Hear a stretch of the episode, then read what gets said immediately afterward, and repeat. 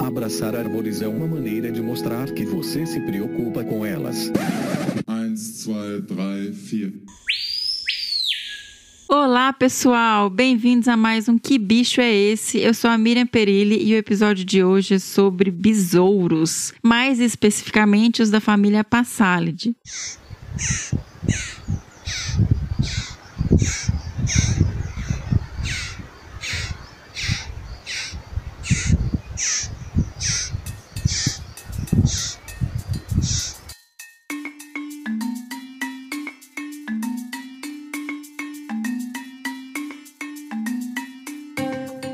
Falar com a gente sobre esses bichos super curiosos, eu conversei com o pesquisador Marcos Bevilacqua. Bom, mas antes de seguirmos para esse bate-papo, vamos para alguns recados e, se tiver, leitura de e-mails. Vamos lá, gente. Nossa, tava com saudade, sabia? Tem um tempão, né, senhor? Que bicho é esse? Eu espero que em breve a gente volte a gravar com mais frequência. Vamos apoiar o projeto aí, pessoal. Bom, vamos lá. Então, lembrando, o que bicho é esse? Ele é atualizado em um feed separado, não mais dentro do Desabraçando Árvores. Então, assinem para receber atualização. Vai lá se você gosta, curte, dá estrelinha, faz avaliação, por favor, tá bom? Isso ajuda a gente conseguir uma divulgação mais legal e mais ampla. Além disso, a gente tem o Xodozinho, que é o que bicho é esse? Crianças, que também está em um feed separado. Então, se você tiver interesse em escutar, se você tiver filho, filhos, sobrinhos, primos, amigos, ou simplesmente quiser ouvir um monte de criança fofa fazendo perguntas sobre bicho, corre lá e escuta o que bicho é esse? Crianças. A gente teve um e-mail em relação ao último bicho, que foi o e-mail do Mariano Bastos. Oi, gente, tudo bom? Essa é a minha primeira tentativa de tentar acertar o que bicho é esse e espero que eu tente bem. Referente ao episódio 54, eu acho que a vocalização é de um filhote de jacaré. Agora, qual eu não faço ideia. KKKK. Sou um mero estudante de oceanografia, mas vou chutar jacaré-paguá, só para não passar em branco. Um abraço, amo o trabalho de vocês. Mariano, muitíssimo obrigado por escrever pra gente e tentar acertar o que bicho é esse. Infelizmente você errou. Errou. Errou feio, errou feio, errou rude. Mas a gente também não facilita, né, Mariano? Besouro, olha só. Mas ele é, é, um besouro que faz um barulho super alto, assim, é bem característico. Mas, de qualquer forma, continue mandando e-mails, porque eu gosto bastante, nós gostamos bastante de receber e-mails. Então agora vamos lá para a apresentação do nosso entrevistado, o Marcos Bevilacqua. O Marcos ele é biólogo pela Universidade Federal do Piauí e mestre em Ciências Biológicas com ênfase em entomologia pelo Instituto Nacional de Pesquisas da Amazônia, o INPA. Atualmente ele é doutorando no programa de pós-graduação em entomologia do Instituto Nacional de Pesquisas da Amazônia, o INPA, tendo como foco de estudo a sistemática dos subgêneros de passalos, Coleóptera passalidae. Além disso, ele é membro da comissão organizadora do curso de entomologia da Amazônia, CEAM. Gente, vou dar uns spoilers aqui porque eu fiquei muito impressionada com esse bicho, sabe? Eu fui gravar com o Marcos. Ah, ok, vai ser uma gravação sobre o besouro, um bicho legal, super bonitinho, tarará. Mas e aí? Durante a gravação eu fui descobrindo que o bicho é cheio de características diferentes e legais. Então, vamos matar a curiosidade e escutar o episódio agora, né? Bora lá!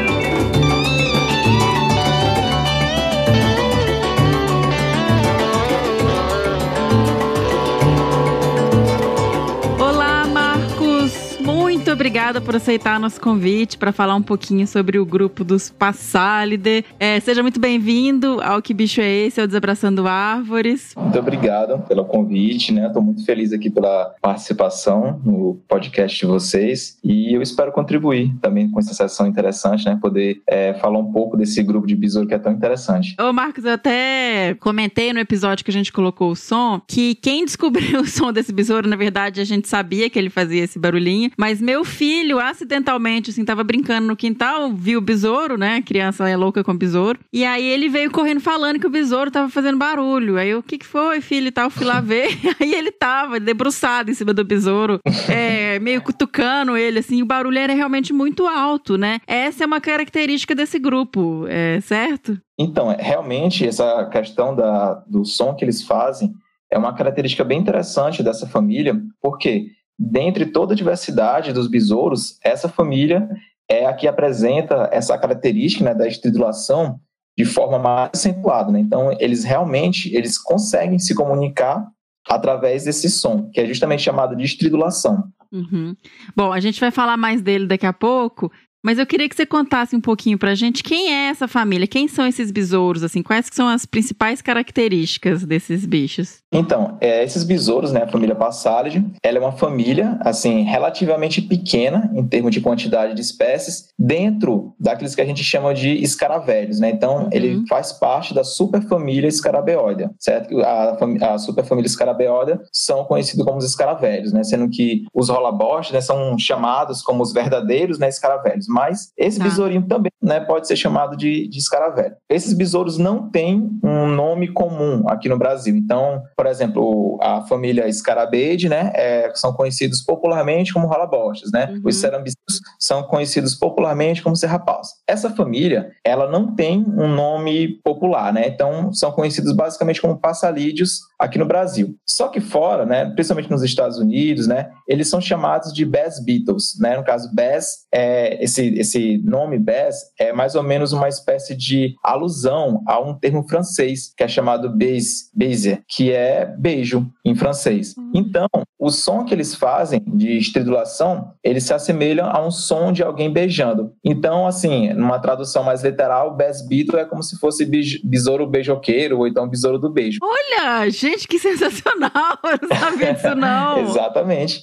Então, é, essa, como são pequenos, uma, uma, família relativamente pequena, né, se você for pegar, por exemplo, o Scarabeide, que deve ter cerca de 25 mil espécies, essa família tem apenas aproximadamente mil espécies, né? Uhum. E eles ocorrem numa área relativamente também restrita. Eles são bichos com distribuição chamadas pantropicais, né? São distribuição pantropical. Por quê? É, eles ocorrem nos três, em três grandes áreas do mundo, né? Que é nos trópicos da América, né? Geralmente do norte do México para o sul dos Estados Unidos até o norte da Argentina, naquela parte mais é, da África, chamada de afrotropical, né, aquela parte do Congo, Madagascar, aquela região, uhum. e também asiático, né? Que se a gente for colocar no mapa, a gente percebe justamente que essa distribuição deles é, vai estar relacionada justamente a áreas tropicais. E, consequentemente, né, aonde esses besouros são encontrados, também tem a ver com as partes das florestas tropicais. Então, uhum. a boa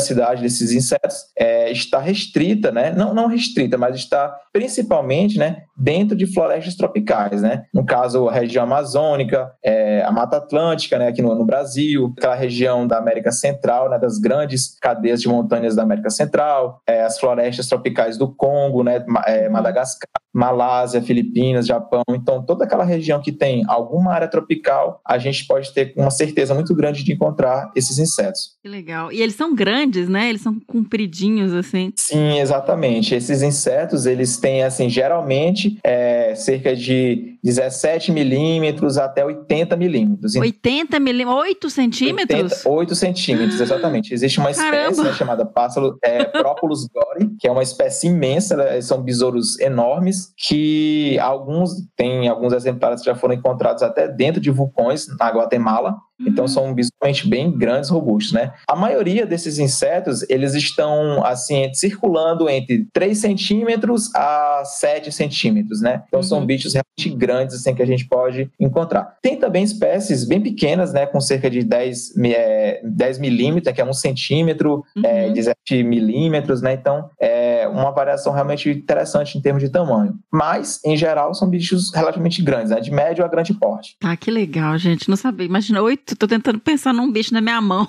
de 8 centímetros, é muito grande. É, é esse bicho, ele é, o, o Próculos gori, que é essa espécie que eu tô falando, ela realmente é bem grande, é uma espécie é, bem interessante de ver, ela é muito bonita, inclusive, né, que ela é uma é, os passarinhos em geral, eles têm uma certa, um padrão, né, a gente costuma dizer que ele tem um padrão de, em termos de morfologia, né, porque eles são bichos pretos, eles sempre vão ser pretos, Olha, você pode encontrar tá. eles é meio vermelhinho, né, de cor vermelhada, só que essa cor vermelhada é em consequência do grau de esclerotização desses insetos. Por uhum. exemplo, quando o inseto acaba de sair da pulpa, né, da câmara pulpal, eles ainda estão com a, com a parte da, da esclerotização deles ainda meio mole. E aí, conforme ele vai amadurecendo, o, exoesqueleto deles, eles vão ficando com a coloração mais preta. Então, em geral, todos os passálides adultos, né, já no, no, com o corpo totalmente esclerotizado, eles são pretos. É, outra característica também interessante é que a gente, quando você observa assim ele por cima, né, digamos assim, você observa que o corpo dele é meio que dividido assim em duas partes. Por quê? Uhum. Na cabeça a gente encontra mandíbulas grandes, então são mandíbulas realmente fortes, e a parte mais posterior do corpo, né, a gente tem a cintura, que é uhum. a região que faz a ligação entre o pronoto e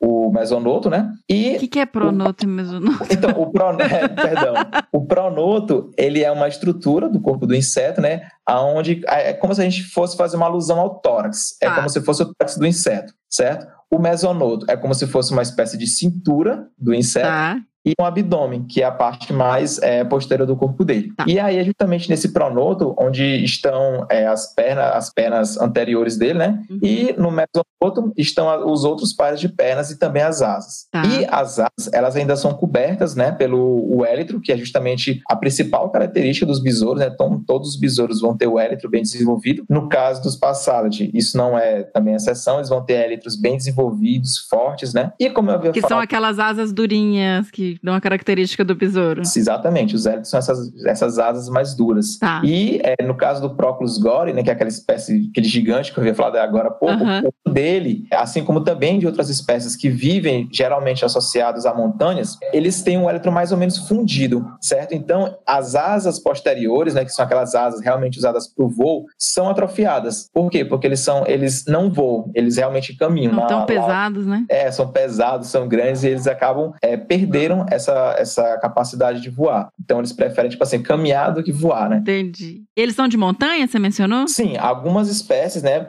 são espécies de montanha, né? Tipo, esse Próculos gore mesmo, que é esse monstrão aí, eles são espécies que ocorrem apenas em montanhas, né, alguns vulcões. É, só que também existem espécies que são encontradas ao nível do mar. Uhum. No caso do Brasil, onde a gente encontra a maior diversidade desse, desse grupo é na região amazônica, né? Que a, eu acredito que seja a região mais bem estudada desse grupo, tem um, um, polo de pesquisa lá nessa região. É onde você estuda, inclusive, né? É, exatamente. Eu estou fazendo é, meu estudo, faço o meu trabalho lá no IMPA. Tem também um outro polo de, de estudo, né, que é na região sudeste do, do Brasil. E nessa região sudeste, não, a principal é, motivo que a região da fauna do sudeste foi bem estudada, porque há uns anos atrás, né, mais precisamente no começo do, do século XX, né, por volta de 1920, 1930, teve um pesquisador lá em São Paulo que fez um estudo com esse, com esse grupo. Então, ele fez um estudo bem diverso, né, com toda a fauna brasileira, e ele utilizou é, por vários, é, por vários meios, utilizando vários meios, ele conseguiu fazer um bom estudo da fauna, tanto da fauna é, do sul e sudeste do Brasil, quanto da fauna amazônica. Mas realmente ah. essa fauna amazônica no Brasil é a fauna mais bem conhecida atualmente. É, lá também a gente é, bichos realmente tão, tão grandes quanto pássaros gore, né? Quer dizer, não tão grandes assim, mas também grandes. Por exemplo, pássaros interruptos, que é um bicho enorme, ele deve ter cerca de 5 a 6 centímetros de, de comprimento, também é um bicho muito grande, interessante. E também eu acho que é uma das espécies mais diversas de, dessa, dessa família aqui no Brasil. Que legal. E eu fico pensando, é um bicho tão grande assim, o que, que ele come? Então, como eu havia mencionado anteriormente, né, que esses insetos eles têm é, mandíbulas muito grandes, né, mandíbulas muito fortes. Essas mandíbulas elas servem justamente e principalmente devido ao tipo de recurso alimentar que eles utilizam. Então, esses insetos eles se alimentam, né, de troncos de árvores que caem, eles é, degradam essa essa madeira em decomposição. Então, a principal fonte de alimento deles é justamente essa matéria estilosa, né, que são as árvores em decomposição. Então, se eles se alimentam desses troncos e essa madeira apodrecida, eles têm um papel também de ciclagem, de é, ajudar a degradar esses materiais nas florestas? Isso, exatamente. Esses besouros, né, eles são até os maiores em termos de tamanho, né? Uhum. Eles são os maiores degradadores de, de madeira na floresta tropical. Eles são até, inclusive, equiparados aos cupins, né? Os cupins, é, em termos de biomassa, né, em termos de quantidade de espécimes, né, de exemplares, indivíduos, eles são realmente mais abundantes. Eles vivem em colônias com milhares de indivíduos. No entanto, pelo tamanho do, desses besouros, eles conseguem degradar né, troncos de árvores enormes em pouco tempo, né? Tipo assim, questão de poucos anos, dependendo do tamanho da árvore, né? Em até poucos meses. Então, esse, esse papel, né? Esse papel ecológico desses insetos nas florestas tropicais é, é extremamente importante. Justamente porque, se não fosse esses insetos, as árvores, né? Que caíam na, das florestas, elas demorariam muito mais tempo para serem degradadas, né? E se demora muito mais tempo, a, o fluxo de energia, né? a, a a biomassa em si da, das árvores, ela iria demorar mais tempo ainda para poder ser reaproveitada pela natureza. É fantástico essa questão de ciclagem, né, de, do papel desses besouros. É aquelas larvas gordonas que a gente encontra assim embaixo de tronco, no meio de, de, de, galho, é, pode ser desse bicho? É uma característica ou tô falando bobagem? Acho que sim, né? Não, então, é, sim. Então, pode sim, pode ser haver a possibilidade de você encontrar larvas de passagem. No entanto, também existem diversos outros besouros que também vivem dentro de troncos, né? Então, a gente pode encontrar larvas de outros escaravelhos, né? Principalmente de Melolontide, que são conhecidos, alguns exemplares são os besouros rinocerontes, uhum. a gente uhum. também consegue larvas de serrapau, então, entre outros, outros besouros, né? No entanto, também a gente pode encontrar as larvas de passalídeos em troncos. Uhum. Só que, interessante a gente até falar que quando a gente encontra uma larva de passálide no tronco, alguma coisa, se a gente procurar um pouquinho mais, a gente vai encontrar o adulto. Então, para a gente até, assim, uma pessoa mais leiga, não sabe da, de que, que família é uhum. é essa larva, se a gente encontrar uma larva e procurar um pouco mais, encontrar o adulto, e esse adulto for passálide, é bem provável que exista lá uma colônia. Por quê? Oh. ah. Eles têm um comportamento de é, hábito subsocial. Então, eles vivem numa sociedade. E essa sociedade tem algumas funções, né, digamos assim. As larvas, elas jamais vão sobreviver sem os adultos. Por quê? Hum. Jura? É, sim, os adultos, eles literalmente colocam comida na boca delas. Elas não têm a capacidade de se alimentar sozinhas. Então, o adulto, ele faz uma espécie de um, um bolo, né, de, de alimento, né, com é, madeira em decomposição, com... É, uma papinha. Com, é, tipo uma papinha. Inclusive, tem até mesmo fezes, né, alimento pré-digerido, e fezes, né, que também tem um, um certo teor nutritivo, e ele faz um bolo e coloca literalmente na boca da lava. Então, o adulto vai vai lá e coloca na boquinha da lava. Estou impressionadíssima com isso. Sim, um besouro com esse e cuidado a... parental de dar comida na exatamente. boca da lava. Uhum, e eles fazem isso. Então, todas as espécies de, de passálide, eles são subsociais, né? Eles o que, que é, rapidinho, desculpa, só dá uma explicadinha rápida pra gente, é, Marcos, o que, que é ser subsocial? É, existem basicamente três tipos de graus de sociedade, né? É, que aquele bicho que tem um comportamento mais gregário, que a gente uhum. não pode nem que ele é social, que eles são apenas bichos que se reúnem em um, em um determinado lugar e tiram proveito de algum recurso. Por exemplo, tá. se reúnem para se alimentar ou se reúnem para casa lá. Enfim, eles apenas estão lá, mas não tem nenhum tipo de sociedade. Existem bichos né, que têm esse comportamento chamado de subsocial, que no caso são os passares, que vivem numa sociedade, né? Eles têm algumas determinadas funções, né? Tipo assim, tem é, bichos que, que, que são que constroem as galerias dos troncos, uhum. tem bichos que alimentam as lavas, tem bichos que são utilizados para algum, algum meio, mas no final das contas todo mundo faz alguma coisa, né? Não existe de fato um, uma, uma função para determinado grupo de indivíduos dentro da colônia. Entendi. E tem né, tem bichos que são os realmente eusociais, que são sociais verdadeiros, como as abelhas, as formigas e os cupins, que tem aquela divisão de castas, tem aquela uhum. questão dado do operário, da rainha. Então, esses são realmente sociais verdadeiros. Perfeito. Então, os sociais, no caso dos passagens, quer dizer apenas que eles vivem realmente numa sociedade. E para eles viverem nessa questão da sociedade, eles acabaram adquirindo outro comportamento extremamente interessante, que é o comportamento de estridulação, que é o som que eles fazem. Essa questão do som é até importante a gente comentar também que, é, ao contrário do que outros animais que também produzem sons, né? Tipo assim, tem é, bicho que só produz som para poder atrair a fêmea. Esses, então, eles realmente conversam entre si. Por exemplo, existe um som próprio quando a Lava fala assim, papai, eu tô com fome, ele faz, faz uma zoadinha. Mentira! Aí tem. Eu tô muito, aí muito, tô muito apaixonada com aquele- esses bichos agora. tem outro som de alerta, né? Tipo assim, ah, alguém tá cavando um tronco aqui, e aí de repente alguém fala assim: gente, pelo amor de Deus, estão quebrando nossa casa, todo mundo corre, mas é, pega as crianças. Aí. e aí, assim.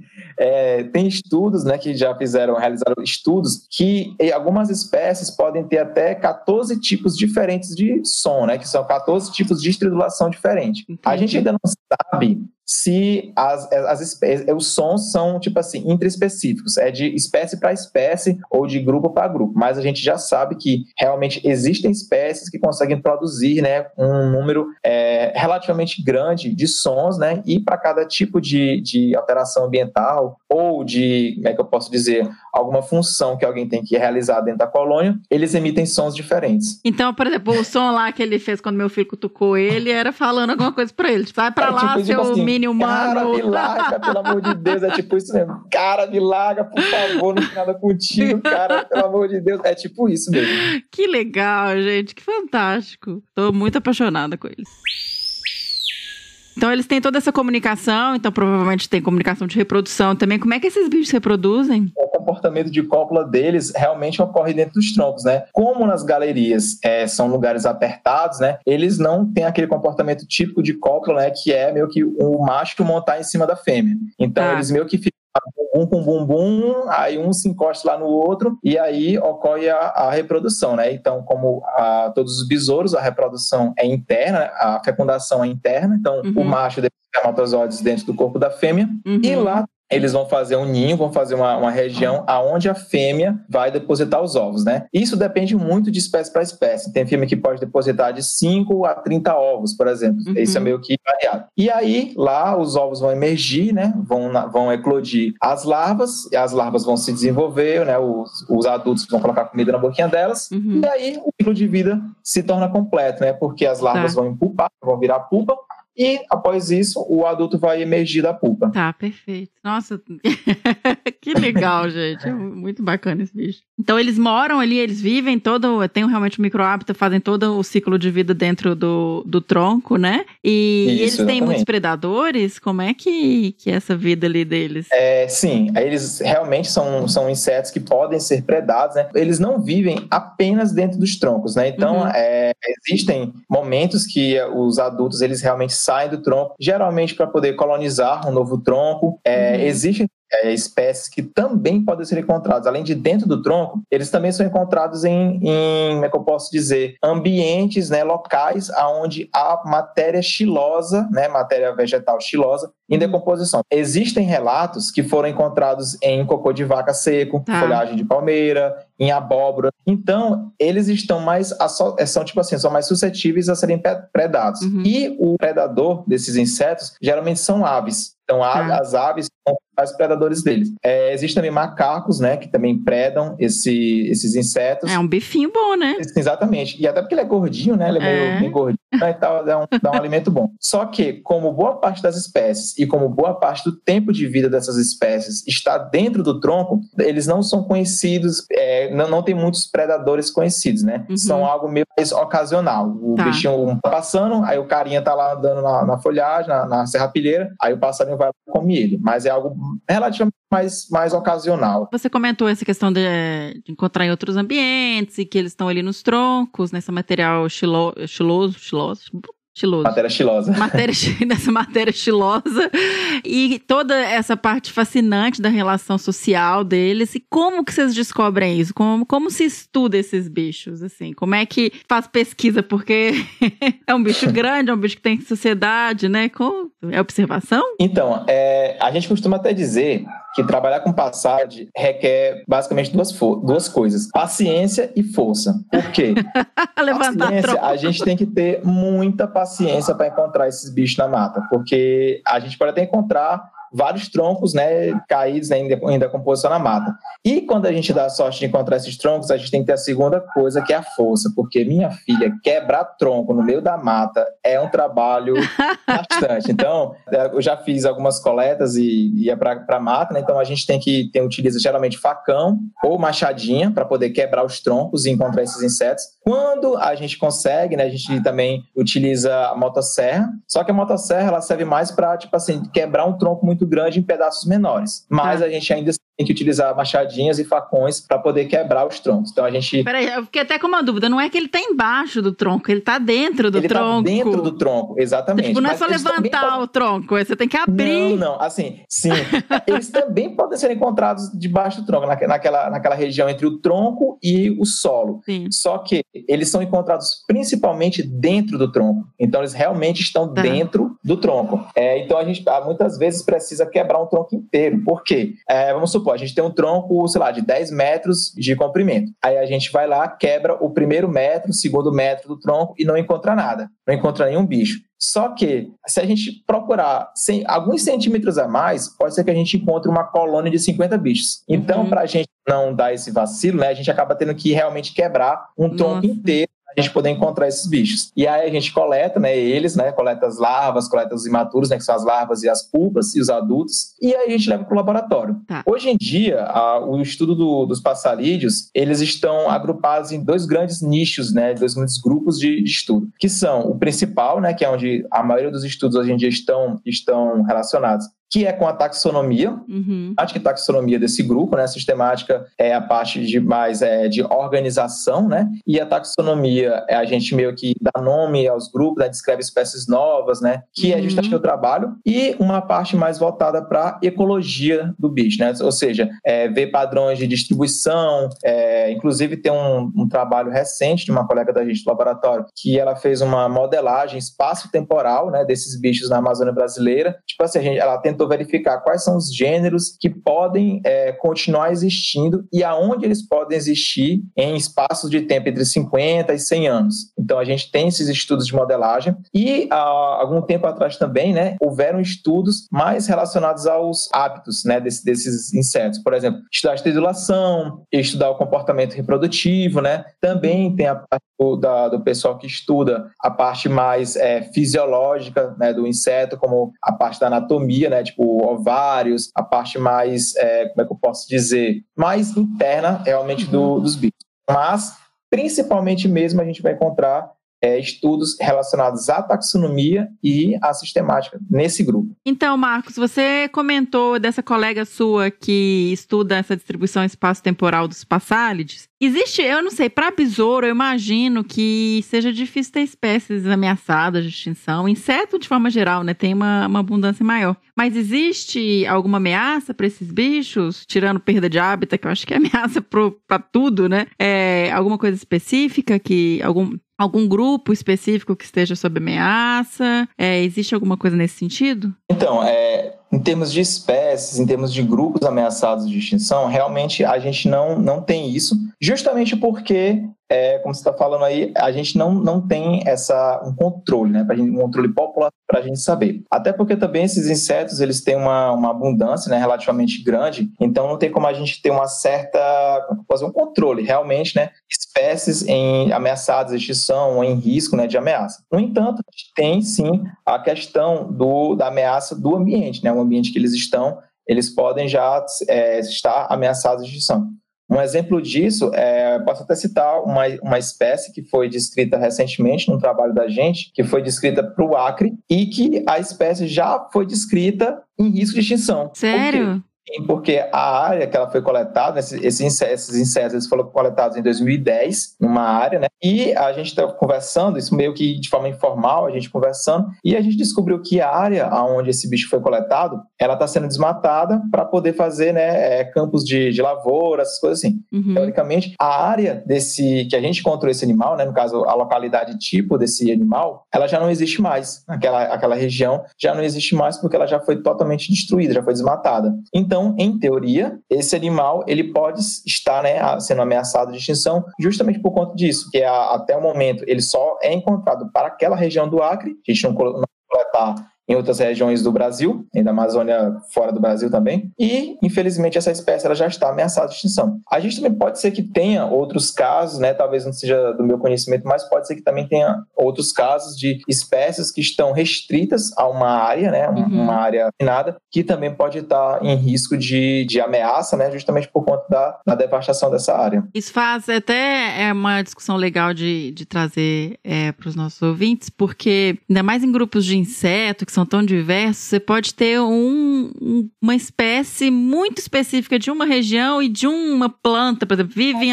associada ao bambu X que tem numa região tal. E se você tira aquele ambiente, você perde a espécie. Então, assim, por mais que a gente pense em insetos como grupos super abundantes, é um grupo que a gente ainda está descrevendo espécies, né? Ou seja, você está aí, o seu Sim. trabalho aí, uma parte da sua pesquisa é essa, trabalhar com essa taxonomia, e a gente está descobrindo espécies quando a gente já está também detonando tudo. Então, isso é, é isso. uma questão muito, muito grave, assim, muito importante de trazer. Exatamente, é até uma questão delicada, né, da gente tra tratar. Isso a gente pode até é, colocar de forma como é que eu posso dizer, de forma mais geral. Um exemplo que eu vou dar também é, por exemplo, tem uma espécie que a gente está descrevendo, ela está em processo na descrição, a gente está tá fazendo um artigo agora para descrever espécies para uma região da Bolívia. Essas espécies, elas foram coletadas né, na década de 50, né, de 1940, 50, e eu, sinceramente, não sei como está hoje em dia a situação daquela região. É provável que o ambiente delas já também nem exista mais. Ou seja, a gente só conhece, só pode conhecer essa espécie agora por conta desses exemplares que a gente tem a coleta. Olha então, isso também é importante a gente é, trazer esse tipo de informação para a gente entender a importância de a gente fazer coletas. Que Sim. tem muita gente que que é contra a coleta, é contra fazer pesquisas né, em, áreas assim, é contra fazer é, coletas porque há, há o risco de, de, extinção, mas a gente precisa conhecer a, a fauna de determinado ambiente. Então, essas coletas, né, esses, essas listas de espécies, é, listas de distribuição geográfica, a, o próprio trabalho de taxonomia em si, né, é importante para isso, para a gente poder ter uma ideia da, da fauna, né, da, daquela região, da quantidade de espécies daquela região. Uhum. É fundamental. Sim, e assim como a gente também estuda, tem os, os o pessoal que trabalha com fósseis, né, eles descrevem espécies que é, deixaram de existir, foram extintas há milhares de anos atrás, é provável que a gente que trabalha com invertebrados, ou até mesmo outros grupos que foram coletados há anos atrás, é provável que a gente esteja trabalhando com, de certa forma, animais extintos. Sim. É uma de paleontologia moderno. É tipo isso. É. É, eles não são fósseis em si, mas a gente pode, pode ser que a gente esteja trabalhando com espécies que não existem mais. Justamente porque eles são é, específicos, né, são endêmicos daquela região e talvez aquela região esteja já destruída e eles não ocorrem mais nessa região ou naquela planta ou determinado ambiente. É, é muito triste isso. E aí você pensa isso mesmo, se você não tivesse essas coleções, então, gente, coletar é fundamental para saber o que tem e para saber o que está perdendo também, né? Porque a gente não tem como quantificar a perda de espécies, a gente não conhece as espécies, então... Exatamente. É fundamental. E não só a questão de coletas, também a questão da preservação, ou seja, coleções é, uhum. científicas coleção biológicas também são importantes. E volto também para essa questão do, do bichinho lá da Bolívia. Por quê? Esses bichos a gente encontrou em coleção. A gente tinha um material que estava conservado na, na coleção, a gente encontrou ele e a gente pôde agora descrever essas espécies novas daquela área. Ou seja, o trabalho dos coletores, justamente com trabalhos de curadoria de coleções, né, o trabalho de manutenção de coleção, é extremamente importante para a gente poder conhecer é, a fauna, a diversidade daquela região. Então, são, do, são dois tipos de, de meios que a gente tem para poder ajudar a preservar também. Porque Sim. se a gente conhece, a gente não tem como preservar. Exatamente. E cuidar das coleções, né, gente? Deixar pegar fogo, não, pelo amor de Deus. Porque o prejuízo que dá isso daí é. Exatamente, pelo Socorro. amor de Deus, não deixa pegar fogo. E aí, você ficou falando dessa questão das coleções e de, e de espécies é, descritas, e eu fiquei super curiosa aqui. Eu acho que seria interessante a gente explicar um pouquinho para quem está nos escutando como que é o processo de descrever uma espécie, assim, como, que vocês, como é que é esse trabalho? É, é muito legal, assim, e aí, o que, como que vocês fazem? Qual que é a sua rotina? Tipo, olha, achei um besouro, vou medir, vou, vou pôr aqui na lupa, e aí vou mandar uma publicação. Como é que é essa, esse processo? Então, é, realmente é um processo, é um processo porque tem várias etapas. Então, a primeira coisa que a gente faz, geralmente, né, a gente coleta um bicho, né? Uhum. Então, antes mais nada, a gente tem que conhecer um pouco do nosso grupo, né? É, não tem como você já bateu, descrever uma espécie de cara, ah, isso aqui é novo. Não tem como se você não tiver o conhecimento é, prévio do seu grupo, né? Então, Uhum. você tem que estudar já o seu grupo, você tem que conhecer a fauna daquela região que você está. Eu vou citar aqui o caso da Amazônia, que é o lugar que eu trabalho, o lugar que eu mais, digamos assim. Então, por exemplo, eu tenho um, mas se for fazer uma coleta, ou eu verifico no, no museu, né, numa coleção, né? No caso, eu vou citar o exemplo aqui do INPA, um bicho que foi coletado por um pesquisador X, né, na década de 70. O cara coletou, levou para o museu, né, para a coleção do INPA, ficou lá Uhum. depositado. E aí eu, o taxônomo, é, o, o entomólogo, vou lá, olho aquele bicho, faço uma espécie de triagem do material. Eu vou separando as espécies que eu conheço das espécies que eu não conheço. Aí eu chego numa espécie que eu não conheço ainda, ah, não consegui identificar que espécie é essa. Uhum. E aí eu parto para o segundo passo, que é a literatura, ou seja, os trabalhos disponíveis. Essa parte, ela, eu costumo até dizer que é aonde a porca torce o rabo muitas vezes. Deve ter coisa difícil de conseguir, né? É, existem grupos que, infelizmente, a gente não tem uma literatura muito atual ou muito boa. Por exemplo, o grupo que eu trabalho, existem espécies que só foram, o único registro que tem delas é da descrição. Ou seja, a primeira vez que o cara descreveu aquela espécie lá. E, também citando um exemplo aqui, existem, existem espécies que só foram descritas em alemão antigo, com. Aí você imagina o como é que você, meu Deus, como é que eu vou conseguir traduzir do alemão antigo em três linhas? Aí você vai lá e É, e gente, pra vocês entenderem, não é um negócio que tá um PDF que vai dar um Ctrl C pôr no Google. É, não é, e não traduzir, é, não, não é. tá? E aí vem, vem a outra parte que eu também digo que o taxônomo, ele além de ser um cientista, é, um cientista né, biológico, ele também é um historiador. E Que ele legal. também é um é. E ele também é um geógrafo. Porque muitas vezes, quando você vê a- um trabalho lá antigo, aí você tem que tentar entender que língua é que o cara tá falando. Ah, tá, é alemão, descobri que é alemão. Aí eu vou lá, jogo no Google tradutor. Gente, não é fácil traduzir também. A toda errada, muitas vezes não, não tem nada a ver com nada. Aí você vai para a parte de procurar aquela literatura mais antiga, né? Você vai procurar, tipo, material de 1871, por exemplo. Aí você também fica curioso, meu Deus, como é que eu vou entender que esse bicho é esse mesmo? Aí vai- você vai tentar entender como era a realidade do cara naquela época, o que, que ele queria dizer com aquela estrutura, porque muitas vezes, por exemplo, é, o que a gente chama hoje em dia de mesonoto, por exemplo, antigamente ele chamava de cintura. Aí você fica pensando, meu Deus, o que é a cintura do bicho? O que é a testa? Eles lá tem um, um termo chamado testa. O que que é a testa do bicho em si? Aí você vai ter que meio que se colocar no lugar do cara do século XIX que Aham. escreveu aqui. Aí, muitas vezes também, você pega, ah, tá, consegui encontrar mais ou menos uma espécie que bata com as características daquela, daquele bicho. Só que eu estou vendo aqui que o bicho foi coletado, por exemplo, na região X. Vou agora no Google, pesquiso que região é aquela. E aí eu descubro que aquela região que o cara descreveu no século XIX nem existe mais. A parte de você ser um historiador para pensar, meu Deus, o que, aonde que eu vou encontrar? Que é, inclusive, vou contar também uma historinha. É, teve um- uma espécie que ela era registrada para a Amazônia, que ela dizi- dizia que ela ocorria no Mato Grosso. E durante muito tempo, aquela espécie ficou sendo sempre, não, a espécie ocorre no Mato Grosso. Todos os trabalhos diziam que a espécie ocorria no Mato Grosso. Aí teve um dia que eu fui pegar a descrição do trabalho, peguei o material que o cara descreveu para o trabalho, e eu vi que foi des- descrito para uma, uma cidade, eu acho que, não tenho certeza agora, mas eu acho que é Salobra. Aí eu Hum. fui lá e botei no Google, Salobra, e eu vi que a cidade, na verdade, fica no Mato Grosso do Sul. Aí eu peguei... Que antes no- era tudo Mato Grosso. Exatamente. Antigamente era tudo Mato Grosso. Então, as pessoas meio que foram colocando sempre, é, foram, foram colocando um erro por cima de erro. Aí agora não, a gente vai acertar agora que não é Mato Grosso, gente, é Mato Grosso do Sul, porque naquela época era tudo Mato Grosso. Ainda Então, tem essa. tem tem, é, ainda tem esse tipo de coisa. Aí depois que a gente consegue, não, realmente essa espécie eu não consigo identificar ela por nada, ela não bate com nada. Então essa espécie talvez seja realmente uma espécie nova. Aí vem para o processo em si, que é realmente a descrição do exemplar. Então a gente tem uma, um número X, é tipo assim, geralmente é aconselhável a gente ter pelo menos dois exemplares, no mínimo, no mínimo do mínimo dois, né, que é um macho e uma fêmea. E aí a gente descreve cada pedacinho importante do bicho. Por exemplo, é, a cabeça do bicho é assim, assim, assado. A mandíbula tem dois dentes, tem três dentes. É, a perna dele, a perna dele é, tem, tem muitas cerdas, tem poucas cerdas. O mesosternum, muitas cerdas, não tem cerda. Tem ranhuras, não tem ranhuras. Então a gente descreve minuciosamente todas as características físicas, né, morfológicas daquele bicho. Também, aí vem a parte que eu também digo que o taxônomo também tem que ser um artista. Porque, Desenhar. Exatamente. As descrições, elas, hoje em dia, né, já, já é um de praxe, elas devem ser acompanhadas de ilustrações, sejam elas desenhos ou seja de fotografia. Então, Uhum. o cara tem que ser artista. Se você for como eu, que não tem uma veia artística, então você vai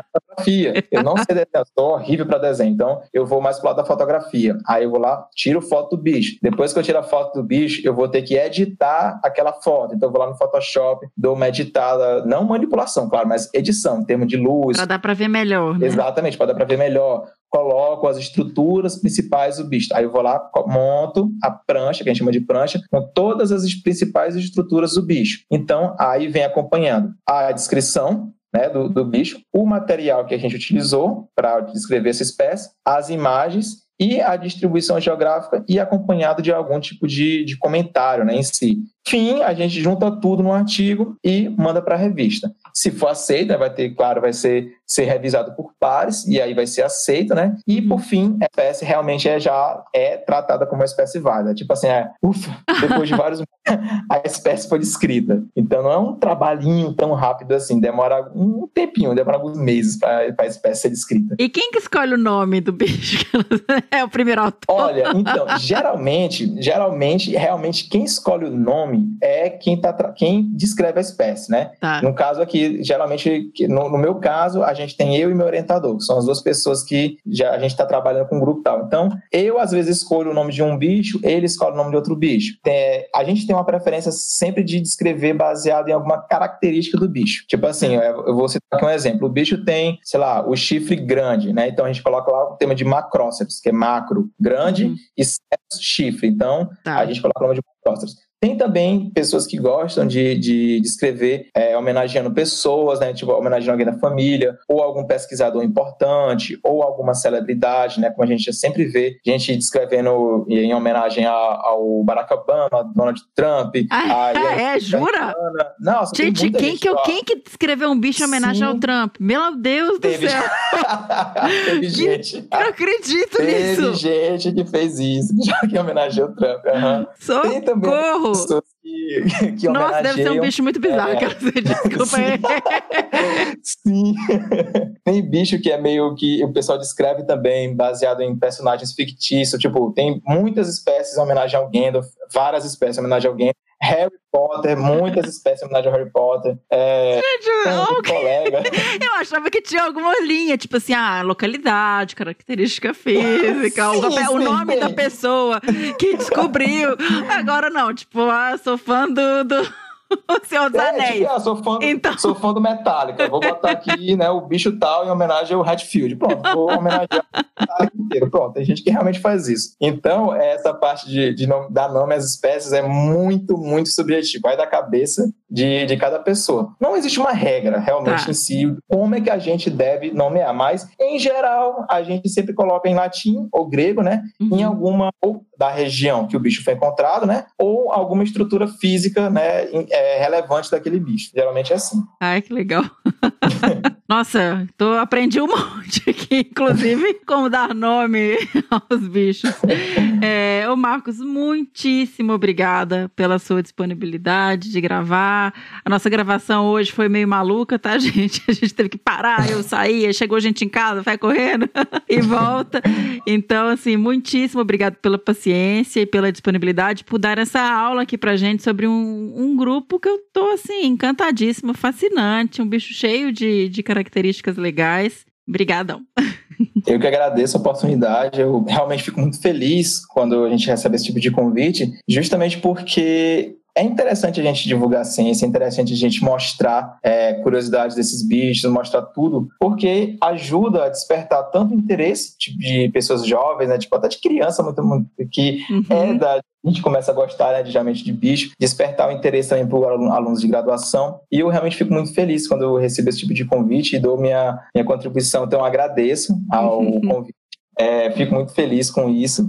E eu espero que, que realmente seja uma, uma boa contribuição. Ah, com certeza. E, e, até dentro do que você falou, eu fico pensando, a gente sabe muito pouco dos nossos, da nossa fauna, né? Dos nossos bichos. A gente sabe pouco dos bichos grandes. Então você imagina a parte de, de insetos. Então, é, eu acho muito importante, muito legal a gente trazer esse tipo de novidade. Eu, eu sou da área, eu sou bióloga e eu não sabia um montão de coisa do que você falou. Então imagina o resto das pessoas, né? Sim, exatamente. É, é eu até digo sempre que uma das funções do biólogo é justamente isso. A gente é biólogo, a gente é pesquisador, e uma das funções dos pesquisadores é justamente você divulgar a sua, o seu conhecimento. É, o conhecimento não vai ficar só para você, uhum. ele tem que ser divulgado e não só divulgado para os nossos pares, né, para o nosso, nosso meio científico, né, por meio de artigos. A gente tem que divulgar para a população geral, para a criança que está em casa, para o jovem que está mexendo no Instagram lá, ver uma curiosidade, para o graduando que, nossa, cara, eu não sei qual é a área, eu sou, vou me formar em biologia, mas eu não sei qual é a área que eu vou seguir. Aí, de repente, você vê uma matéria que fala sobre um sapo que faz necrofilia, ou então você vê lá um, uma ave que faz tal coisa, um inseto que faz outra, e você se apaixona por aquilo. Então, a gente tem realmente uma função muito importante de divulgar a ciência, divulgar o que a gente faz, divulgar conhecimento. E eu parabenizo você, toda a sua equipe, justamente por estar fazendo esse papel muito importante, que a gente precisa de mais pessoas assim. Oh, Obrigadão. Valeu demais, Marcos.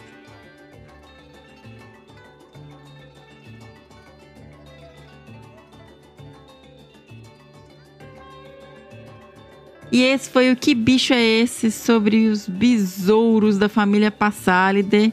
Eu achei, assim, fantástico. Aprendi um monte de coisa legal. E fico cada dia mais impressionada como a gente sabe pouco sobre fauna, especialmente sobre a nossa fauna brasileira. Então, assim, tomara que esses episódios consigam alcançar o máximo de gente possível e que a gente consiga cada dia mais falar um pouco mais sobre fauna, sobre biodiversidade, sobre conservação, para a população que está precisando escutar, né? E se encantar com a nossa biodiversidade maravilhosa. Como agora nós somos um feed separado, a gente também vai tocar aqui o som do bicho do próximo episódio. Então toca aí, senhora.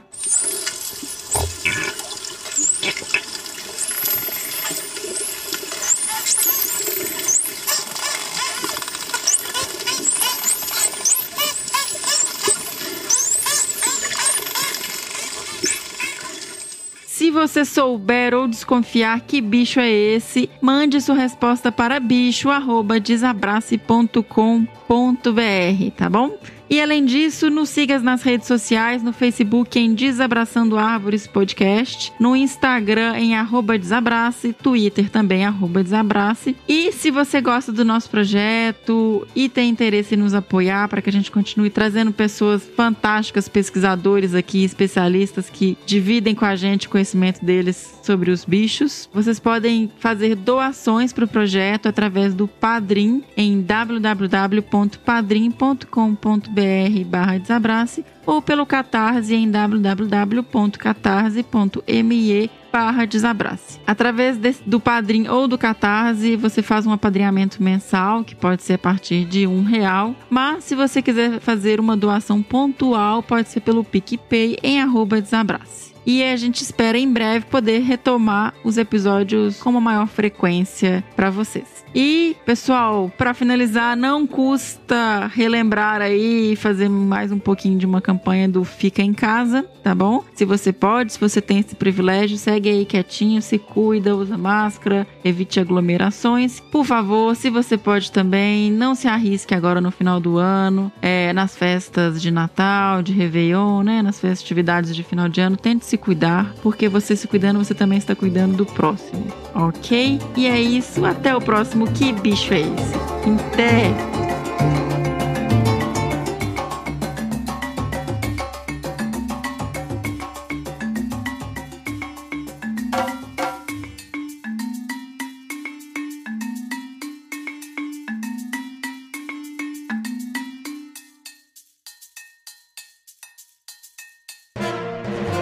Mais um produto com a edição do Senhor A.